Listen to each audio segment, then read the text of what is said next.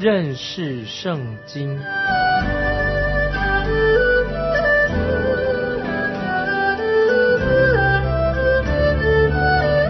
认识上帝的话，把上帝的话带到全世界。本节目是由认识圣经机构和环球广播电台联合制作，欢迎收听。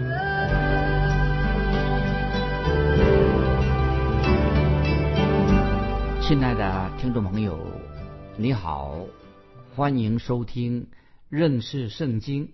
我是麦基牧师。在教会历史当中，萨迪教会可以做主后。一五一七年到一八零零年之间的基督教教会，沙迪教会可以是做一个代表，所有的教会。我们看到马丁路德在一五一七年，就是那个时代，马丁路德在德国的魏登堡教会的大门，他就订上抗议书，九十五条抗议书之后，就开始了教会的宗教改革运动，这是一个历史。那么今天我们要。说特别谈谈到的萨迪这个教会，萨迪教会这个地方之前它是迪利亚王国的一个首都，也是在小亚细亚当中最古老的、最重要的一个城市。它位于内陆，它三面都是平滑的高的岩石。这个城市萨迪几乎跟地面呈着垂直的状况。就意思就是说，萨迪这个大城，它只有一个出口。当时文明商业往来很频繁的时候，萨迪这个城啊已经不够使用了，所以他们就在这个萨迪的旧城当中的西边再建造了一座城。那么原来的萨迪老城呢，作为防卫城，所以这样看起来好像变成双子星城啊，萨迪，所以用这个。萨迪这个名称啊，是用复数，就是那里有两个城，一个旧的，一个新的。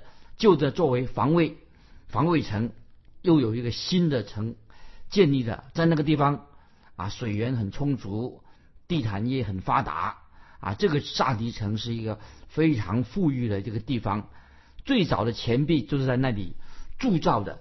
据说那里最有钱的人，他的很有办法可以点石成金，就是会做生意。萨迪这个城市先后受过波斯帝国、亚历山大帝国几位君王统治，最后由罗马帝国来统治。最后这个城市的萨迪这个城啊毁于大地震。那么今天在那里，萨迪这个古城还可以看到戴安娜女神庙，这偶像戴安娜女神偶像庙，还有阿波罗神的偶像庙。所以那个地方是一个拜偶像的地方。那么我们知道在古代的以弗所啊，那个城就是他们拜那个戴安娜女神，就是是一种伤风败俗的邪教。那么萨迪这个古城当时也是这样，还还还他们还拜亚波罗神啊，太阳神。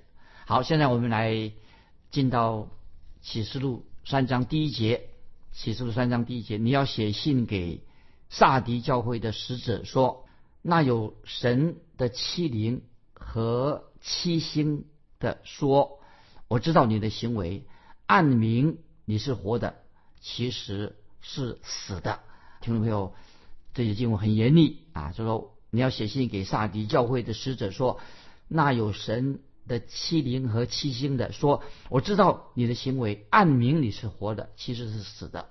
有神的七灵跟七星说说什么呢？就是意思就是说，神针对萨迪啊说话。”那么神是有七灵跟七星的那一位神，意思就是神曾经差遣圣灵到世上来，神差遣圣灵啊，前面已经啊提过，萨迪是代表啊所有的基督教教会，基督教会的一个代表，教会最需要的是什么呢？就是神圣灵动工在教会里面动工。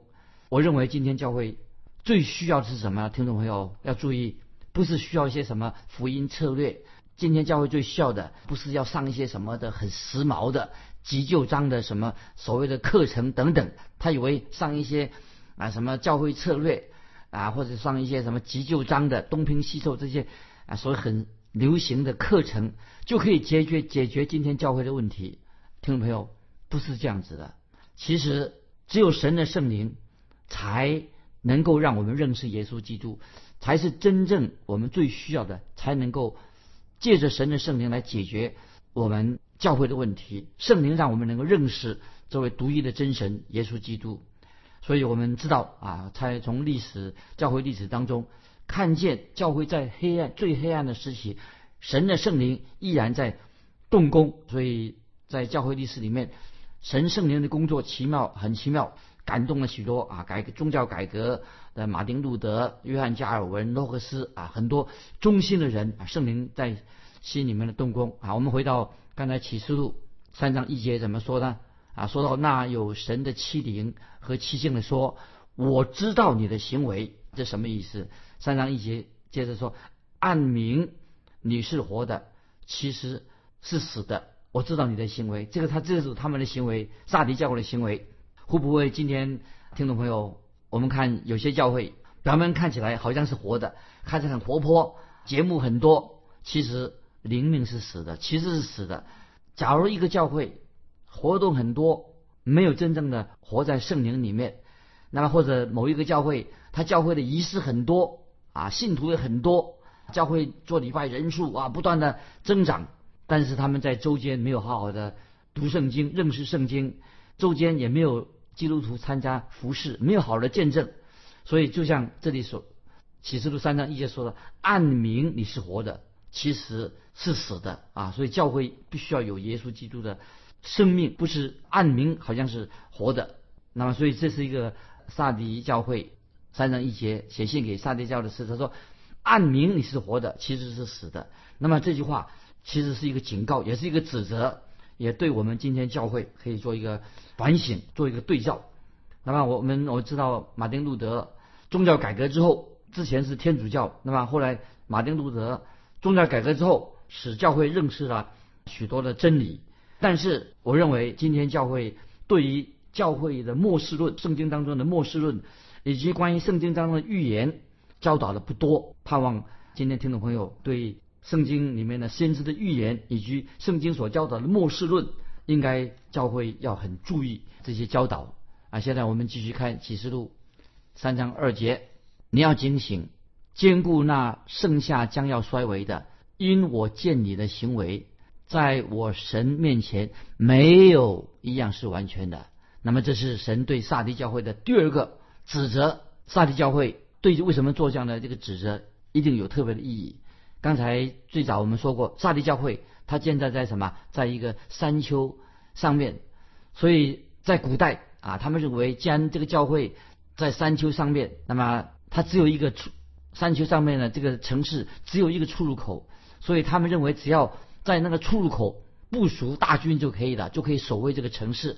所以，但是我们知道，在历史上，萨迪这个大城啊，曾经两度被敌人攻进去了。为什么呢？他们以为说，我们这个大城建造在山丘上面，那么他们以为这个很安全，敌人不可能攻得进来的。那么，所以那些防备做防备的那些军兵，就是有时会打瞌睡。所以这个萨迪这个地方两度被敌军哈攻进来，所以这时候耶稣对萨迪教会说话，他说：“意思叫他们，你们要警醒，要提高警觉。”这个警告对我们今天基督徒也是很重要，因为我们知道萨迪教会啊这个大臣，包括这个大臣，因为军兵打瞌睡吃了败仗，所以也是神对萨迪这个教会说：“你要警醒。”不要再啊沉睡了，赶快醒过来吧！今天听众朋友，我们现在的教会会不会对于基督再来的事情不太看重？基督再来，今天有些教会以为啊，他们就常常还定了一个标准，人家说基督什么时候再来的？有些教会还以为说，在某些事情应验之后，基督才会来。这个事情不发生，基督不会再来。一定有有些某些事情啊应验之后，主耶稣才会来啊，所以不急。但是，听众朋友，这里我要提醒听众朋友，基督再来的时候会立刻到来，只有一线之隔。所以我这里强调什么呢？听众朋友，你要注意，因为主耶稣很可能在下一分钟就到来的，也许明天就主耶稣已经到来的。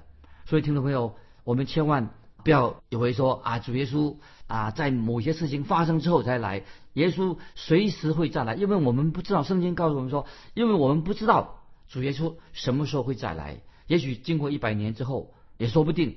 但是也许明明天主耶稣再再来，也许现在就再来的。所以意思是说，关于耶稣再来，因为耶稣随时随刻都会再来，所以我们不知道那个时间。所以萨迪这个教会，包括萨迪这个大臣，因为他们不知道敌人什么时候再来，所以他们就疏忽了，所以就被敌人攻进去的。那今天听众朋友，我们基督徒也不知道耶稣基督什么时候会再来，所以我们应当怎么样呢？不是在等候，乃是什么？随时随地要预备，预备好好的预备，因为我们基督徒也知道啊，我们随时会不知道什么时候我们就会被提到天上去的，所以。圣经所告诉我们的，我们每一位基督徒要随时随刻的警醒，日日日要警醒，等候主耶稣再来。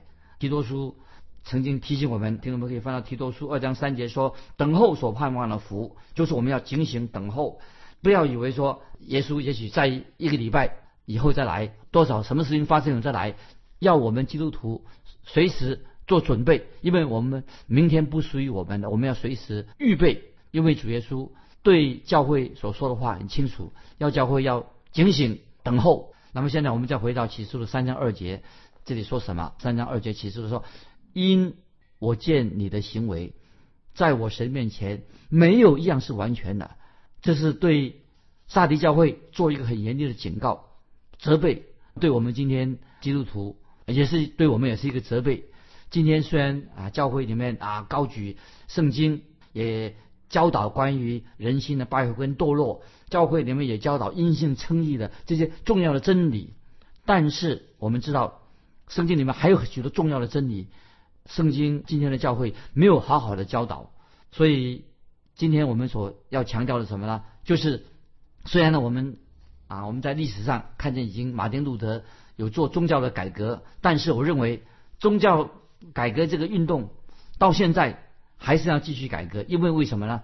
因为我们没有看重使徒时代的情况，我们要回到教会，要回到使徒时代。我们读圣经的时候啊，怎么样？主耶稣透过使徒时代告诉我们，我们应该注意什么？接下来我们看启示录三章三节，注意三章三节启示录，所以要回想你是怎样领受、怎样听见的，又要遵守，并要悔改。若不警醒，我必临到你那里。如同贼一样，我几时临到，你也绝不能知道。这些经文，听众朋友要记在心里面。那么在这里特别强调说，让我们基督徒当时对萨迪教会说，所以要回想你怎样领受、怎样听见的，又要遵守，并要悔改。意思就是说，萨迪教会他要立刻悔改，要持守着神的真理，因为他们的信心。当时萨迪教会什么？他们以为自己很安全，他们的信他的信仰啊，变成什么？只是虚有其表，表面上看起来好像是活的，其实非常危险，只是虚有其表啊，一些律法主义而已。所以我们知道，虽然基督教教会曾经为了脱离天主教，所以有着宗教改革啊时代，当然那个时候恢复了一些以前没有看中的圣经的真理，但是今天教会。仍然要坚持什么东西呢？我们的人性是完全败坏的，我们人是是个罪人，我们人是属血气的。所以虽然以为说啊，我们已经有过宗教改革了啊，我们不了解人性是败坏的，我们人啊是属血气的。那么我们不要美化这些事情。所以我们现今有很多的教会也会丢弃的，没有看重因信称义的重要的教训。今天的教会，我们也看到有些他又回到什么传讲律法啊，又传讲这些律法，看重这个律法，所以他们也今天也有甚至有教会说啊，你要遵守某些行为才能够得救，都是离弃了圣经上所教导的立场啊。所以三启示录三章三节对今天所有的教会说话，他说若不警醒，我必临到你那里，如同贼一样。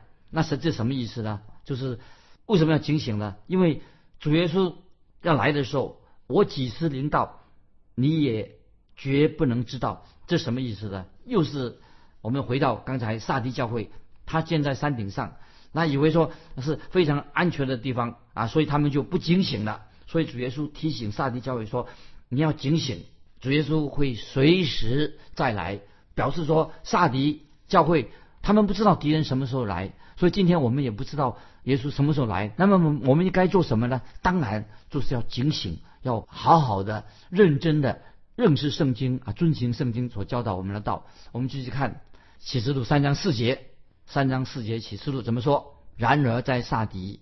你还有几名是未曾污秽自己衣服的？他们要穿白衣与我同行，因为他们是配得过的。这些经文给我们很大的安慰。沙迪教会还有几名是未曾污秽自己衣服的？他们要穿白衣与我同行，因为他们是配得过了。这里主要的教导是什么呢？就是我们知道，在以色列百姓这么多的以色列人，只有一小撮。以色列的忠心的渔民，他们对主忠心。今天主耶稣也对今天的教会说，也对撒迪教会说：你们当中也还有几名几名是未曾误会自己衣服的。那么这里让我想到路加福音十二章三十二节怎么说啊？听众朋友翻到路加福音十二章三十二节，主耶稣他称赞主耶稣对这个自己的教会称赞，他怎么称赞呢？路加福音十二章三十二节，主耶稣说：“你们这小群，这什么意思啊？就是你们这小群什么意思呢？就是告诉我们说，今天的教会仍然有一些忠心爱主、坚守神真理的基督徒啊。所以耶稣说：你们这小群。所以今天这句话的意思，特别路加福音十二章三十二，就是我们不能够跟世俗或者新派教会。”同流合污，我们基督徒教会一定要分别为圣。所以我们看见在历史啊历史的时代，萨迪这个教会代表了啊有很多在历史教会历史里面出现很多那些为主忠心、为主舍命忠心的人物，包括马丁路德，包括加尔文、加诺克斯，还有写《天的路程》的本人约翰。所以世世代代都出现啊有这些忠心。为主忠心的人啊，所以今天听众朋友，你在神面前，应该我们看启示录三章四节说，然而在萨迪，你还有几名未曾污染自己衣服的，他们穿着白衣与我同行，因为他们是配得过的，就是有一些忠心的仆人跟使女。所以今天听众朋友在教会里面，不晓得你是不是在一个这个时代里面，你成为神忠心忠心为主受苦有好见证的。高举圣经的一个基督徒。接下来我们看启示录三章五节，启示录三章五节这些经文，听众朋友，我认为这经文不太容易解释。我们来看启示三章五节：凡得胜的，必这样穿白衣；我也必不从生命册上涂抹他的名，且要在我父面前和我父众使者面前认他的名。现在我再念一遍：凡得胜的。必这样穿白衣，我也必不从生命册上涂抹他的名，且要在我父面前和我父众使者面前认他的名。凡得胜的什么意思呢？就是听众朋友，简单的说，就是这个人已经靠耶稣基督的宝血得胜了，就是一个得胜的基督徒。什么叫得胜的基督徒？凡得胜的是什么呢？就是不是靠自己的能力、靠自己的智慧、靠自己的才干得胜，乃是靠耶稣基督、靠耶稣的宝血得胜。经文也说啊，三章五节说：“我必不从生命册上涂抹他们的名，且在我父面前和我父众使者面前认他的名。”这句话什么意思呢？这里我特别提醒听听众朋友，在圣经当中有两份家谱，现在告诉听众朋友怎么来解释。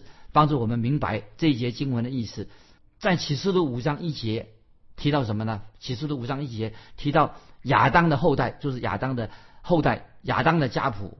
听众朋友，你我都在亚当的，是亚当的后代，在这个家谱当中，亚当的家谱，亚当的后代代表什么呢？就是一个死亡，人人都有一死，死后且有审判的家谱啊，人人都有一死，这叫做死亡亚当的家谱，死亡的家谱。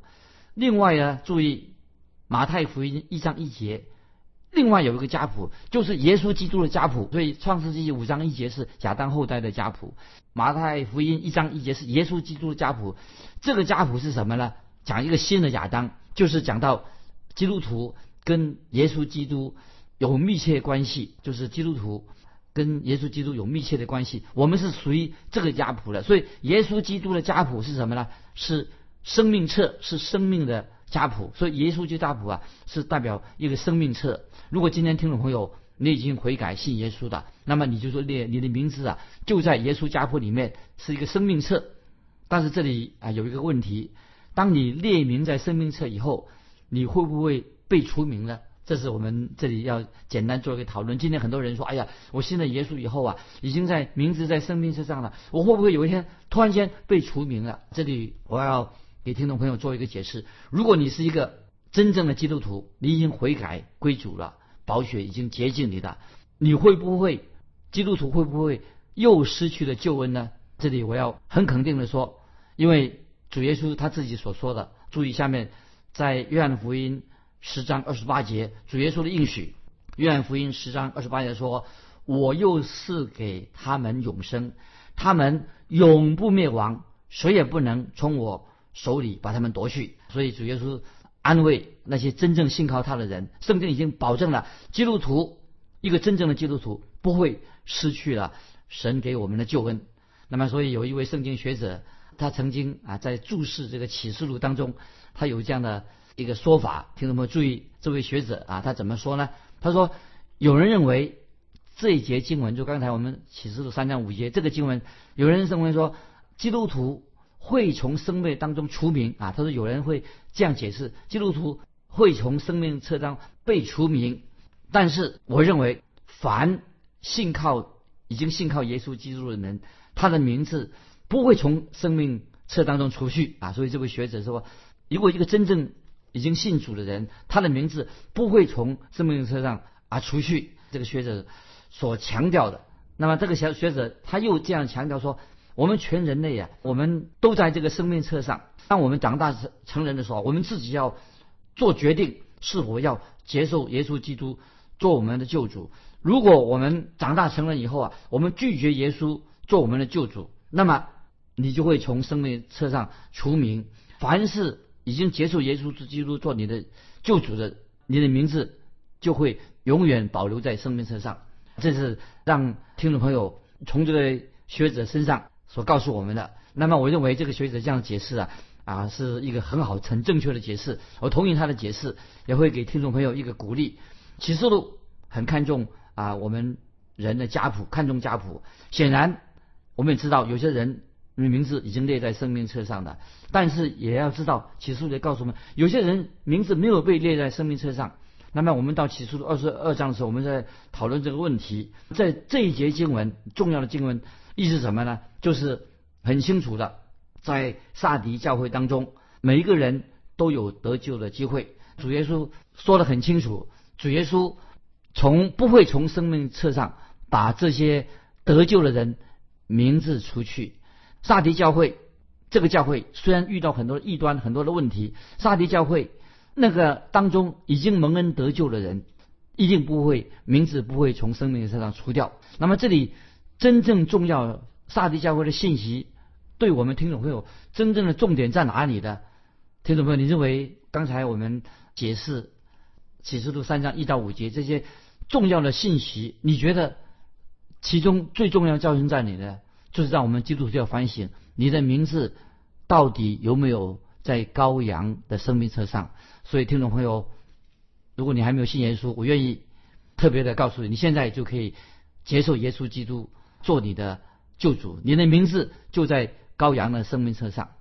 我个人认为，一个真正蒙恩得救的人，他不会失去救恩。所以，听众朋友，如果你已经信主了，你已经蒙恩得救了，得救之后，你救恩不会失去，但是你会跌倒，你会软弱，但是你要悔改，你你的名字啊，你不会失去你的救恩啊。所以，最后我们用启示录三章六节做一个结束。圣灵向众教会所说的话。凡有耳的就应当听，圣灵向众教会所说的话，凡有耳的就应当听。听众朋友，这也是对听众朋友今天我们听众朋友对你的一个告诫，因为主耶稣让我们要听啊圣灵对你说话，听圣经的话，认识圣经。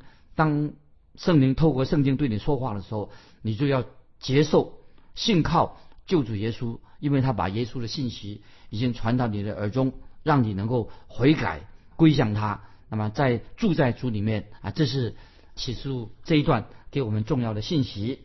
圣灵像众教会所说的话，凡有耳的就应当听。盼望听众朋友，你现在就接纳主耶稣做你的救主，遵行神的旨意，那么行在。